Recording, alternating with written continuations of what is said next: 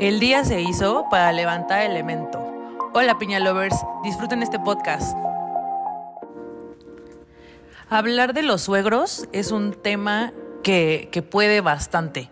Hay de todo, hay los respetuosos, los buena onda, los que se involucran, los que se involucran de más, los que no se involucran, los que de alguna forma meten alguna mala, mala onda, buena onda. Eh, hay de todo.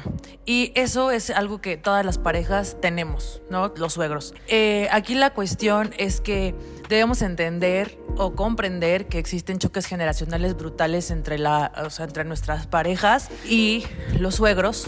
Y esto genera un conflicto importante ya que ni el suegro quiere como entender o intenta entender y nosotros no los entendemos. No quiere decir que esto genere conflicto en todas las relaciones de, con los suegros, pero sí es importante tomar en cuenta que puede llegar en algún momento dado a ocasionar conflictos. La cuestión aquí es que ah, siempre que debemos, debemos mantener el respeto hacia, pues hacia los papás de nuestra pareja, porque al final esos son, pero que no sobrepase la línea de de meterse como en nuestra relación y nosotros en la relación con, ¿sabes? O sea, es, es, una línea bien delgada que lamentablemente sí genera conflictos. De hecho, está comprobado que una de las causas de divorcio de, parejas es gracias a las familias secundarias, porque se involucran tanto a veces, se les olvida que ya estamos formando nuestra propia familia y les cuesta trabajo. Yo creo que,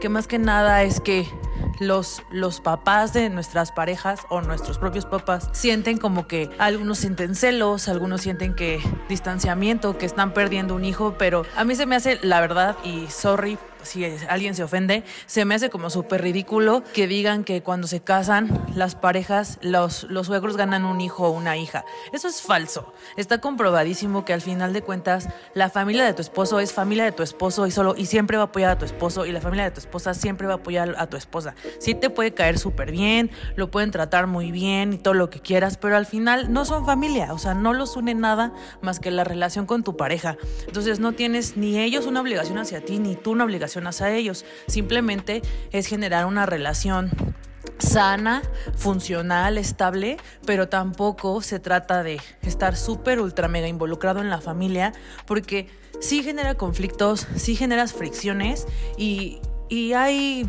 eh, descontento, ¿sabes? Un consejo sí sería eh, para el futuro, aprender de todas las situaciones que vives, observar mucho, porque tal vez, y puedo asegurar, muchos, muchos suegros y papás actuales eh, tienen mucha frustración, tienen traumas, tienen ciertos problemas de salud mental fuertes que nunca trabajaron y que no han trabajado y que según ellos ya lo superaron, pero simplemente observa cómo tienen su casa, el orden, la limpieza, su aspecto, cómo, cómo se expresan, si viven siempre del pasado, si platican siempre los mismos temas.